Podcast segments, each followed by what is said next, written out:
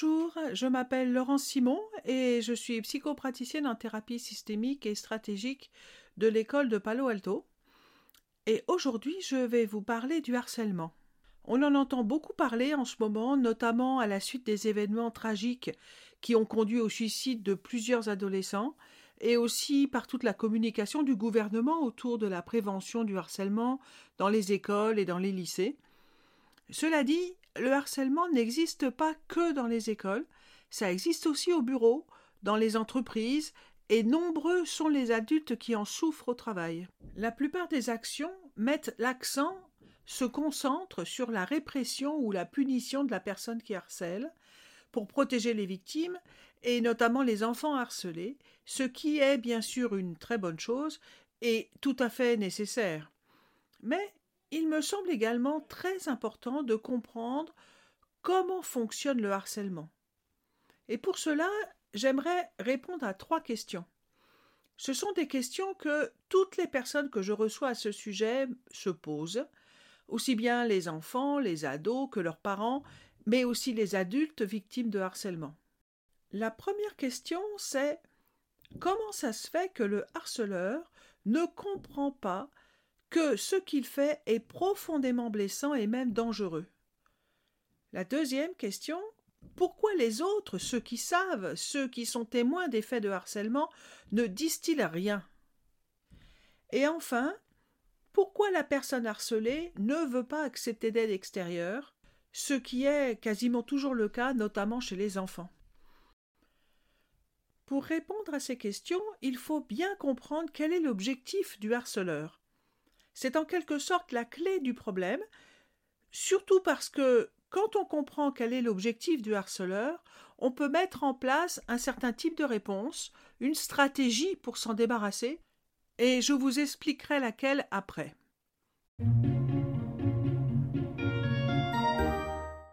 Donc la première question c'était Comment ça se fait que le harceleur ne comprend pas que ce qu'il est en train de faire est profondément blessant, profondément dangereux? Eh bien, c'est une question d'objectif. L'objectif du harceleur, c'est d'être le leader du groupe et de le rester. Et ce, à n'importe quel prix. En général, pour devenir le leader et ensuite pour le rester, le harceleur joue d'un savant et subtil mélange de séduction et de peur. Le harceleur, c'est celui ou celle que tout le monde admire et que tout le monde craint. Donc pour ce faire, il a besoin d'un souffre-douleur. Un garçon ou une fille à l'école, ou un ou une collègue ou employé au travail, qu'il va tour à tour chahuter, bousculer, injurier, rabaisser, et j'en passe, pour montrer qu'il est soit le plus malin, soit le plus fort, euh, parfois même le plus drôle. Bref, ça lui sert à se montrer supérieur aux autres. Comme on le sait tous, c'est extrêmement violent, surtout psychiquement, mais aussi parfois physiquement.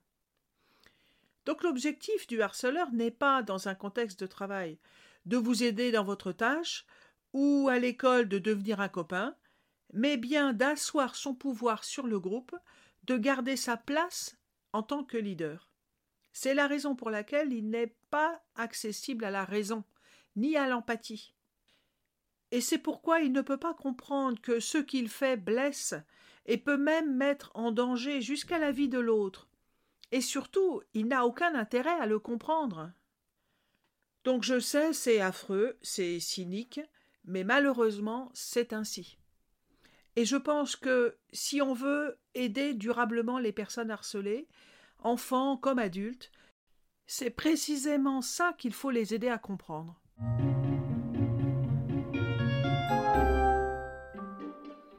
La deuxième question que tous se posent, c'est pourquoi les autres, ceux qui savent, ceux qui sont témoins de faits de harcèlement, ne disent rien?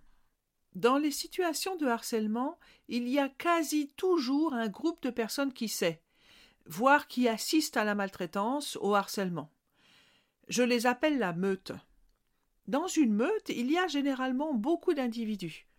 Soit ils regardent sans rien dire, sans intervenir, sans chercher ni à secourir ni à appeler au secours, soit parfois certains participent plus ou moins activement ou occasionnellement au harcèlement. Mais ce qui est sûr, c'est que dans tous les cas, ils sont indispensables au harceleur parce qu'ils sont sa cour. Sans eux, le harceleur n'a plus de pouvoir. La meute a bien conscience aussi du pouvoir de nuisance du harceleur, donc elle fait tout pour ne pas être à la place du harcelé. Soit elle se tait, soit elle rit devant la détresse, soit elle participe. De cette façon, elle croit se protéger. Elle se range du côté du tortionnaire, de peur d'avoir à subir sa violence, sans savoir que la violence est versatile et que le vent peut tourner. Enfin, la troisième question, c'est pourquoi la personne harcelée ne veut pas accepter d'aide extérieure? Et je le répète, c'est quasiment toujours le cas des enfants. La victime de harcèlement, dans un premier temps, ne comprend généralement pas tout de suite ce qui est en train de se mettre en place. Bah, c'est vrai, quoi. Pourquoi cet élève de la classe est méchant avec moi alors que je ne le connais pas? Je ne lui ai rien fait, je lui ai même pas parlé. Pourquoi ce nouveau manager est tout le temps sur mon dos? Jusqu'à présent, j'ai jamais eu de problème avec mes collègues ou avec mes supérieurs, et aujourd'hui je fais mon travail comme toujours, donc qu'est-ce qu'il a ou qu'est-ce qu'elle a contre moi? C'est donc une grande injustice. Les victimes commencent se justifier, se défendre, elles cherchent à expliquer, à comprendre, à se faire comprendre. Et ce faisant, elles font appel à la raison du harceleur. Or, le ou la harceleur n'est pas accessible à la raison parce que il n'agit pas avec raison. Il n'a ou elle n'a aucune raison objective de s'en prendre à cette personne plutôt qu'à une autre. Et comme je le disais tout à l'heure, son seul objectif c'est d'asseoir son pouvoir sur le groupe. Alors les choses vont en général très vite, et la victime comprend vite que rien n'y fait, alors elle se replie sur elle-même et elle cherche à se faire invisible, incolore, inodore, parce qu'elle se dit que si il ou elle ne me voit plus, alors il ou elle me laissera tranquille. Ce qui bien sûr ne fonctionne pas. La victime évite, puis elle subit le harcèlement. Elle a honte d'elle-même, honte de ne pas être capable de réagir, et puis parfois elle se dit qu'elle l'a mérité. Elle sait aussi que faire appel à une tierce personne pour la défendre est voué à l'échec parce que ça va donner du grain à moudre au harceleur et à sa meute. Et pourquoi? Eh bien parce que c'est une relation profondément déséquilibrée. Plus la victime se défend, plus le pouvoir du ou de la harceleur grandit. Et c'est ce qui est arrivé à Étienne, un garçon de neuf ans qui était sans cesse maltraité par un autre garçon de la classe, lequel le traitait, entre autres choses, de mini-moy à sa maman. Donc Étienne est allé se plaindre à la maîtresse, laquelle a convoqué le garçon en question, ce qui a donné à ce garçon l'occasion, à peine sorti du bureau, de dire à Étienne et aux autres Ah, vous voyez, je vous l'avais bien dit, c'est vraiment un mini-moy à sa maman, il peut même pas se défendre tout seul. Ce qui, vous vous en doutez, a aggravé la situation d'Étienne. Donc, pour résumer, si la victime se défend seule, elle donne des arguments à son bourreau pour affûter ses attaques. Donc elle fait son jeu. Si elle cherche l'aide de quelqu'un, le harceleur dira toujours que c'est pas vrai, que c'était pour rire, il trouvera toujours des façons encore plus pernicieuses, encore plus perverses pour l'attaquer. Et si elle évite, elle est une proie encore plus facile. Donc, quoi faire? Comment faire pour reprendre la main? Eh bien, il faut trouver un moyen pour que le ou la harceleur n'ait plus de prise sur sa victime, pour qu'il comprenne que ses attaques n'ont plus aucun effet sur sa victime. C'est-à-dire arrêter de se battre pour lui faire accepter ou comprendre un truc qui va à l'encontre de son objectif. Je vous explique ça avec deux exemples.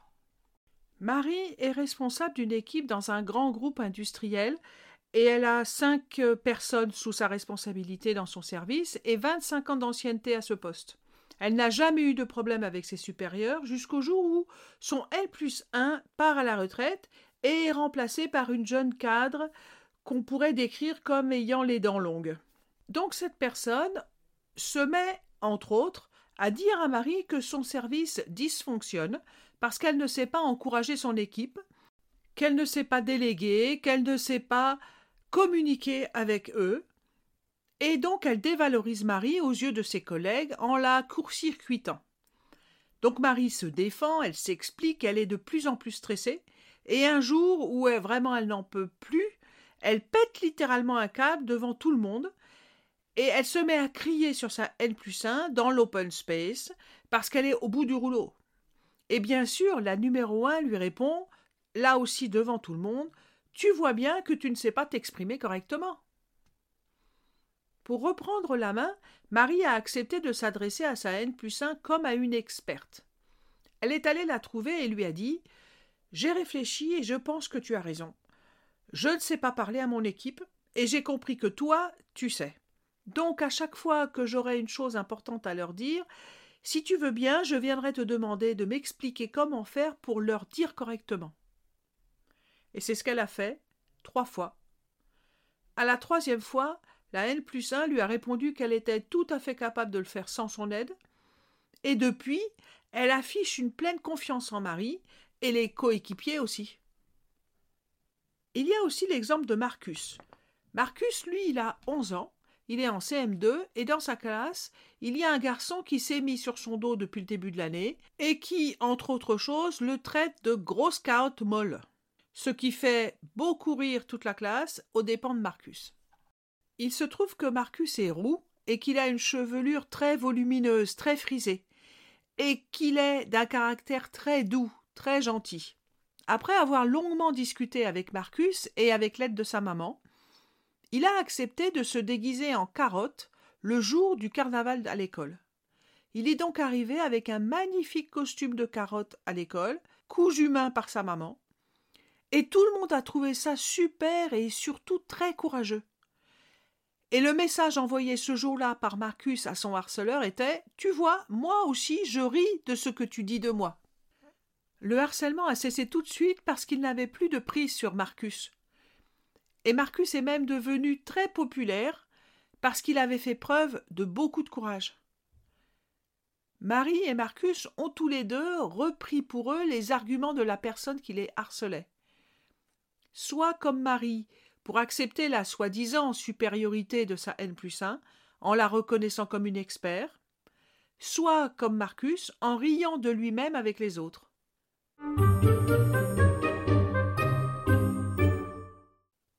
Alors je précise qu'il n'est ici pas question d'être d'accord avec les arguments du harceleur, mais de s'en servir. C'est une stratégie pour faire tomber les bénéfices du harcèlement pour le harceleur. Si celui-ci n'a plus de pouvoir sur sa victime, il va l'abandonner. C'est parce que Marie et Marcus ont bien compris les bénéfices pour le harceleur du harcèlement qu'ils ont pu mettre en place une stratégie pour s'en débarrasser. Et puis, n'oubliez pas que tant que ce sera à la victime d'apporter la preuve qu'elle est harcelée, le harceleur sera à l'abri des sanctions, et tant qu'il trouvera un bénéfice à harceler, il continuera. Un dernier petit mot pour dire que je dédie cet épisode à toutes les personnes, jeunes ou moins jeunes, qui ont eu à souffrir ou qui souffrent encore de harcèlement. Et je veux leur dire qu'elles ont les moyens de se battre efficacement contre cette injustice. Voilà, c'est fini pour aujourd'hui. Je vous remercie beaucoup. Et puis, on se revoit dans deux semaines. En attendant, portez-vous bien. À bientôt. Salut. Retrouvez plus d'infos, toute l'actualité des nouveaux chemins, posez vos questions et faites vos commentaires sur le compte Instagram Nouveaux Chemins.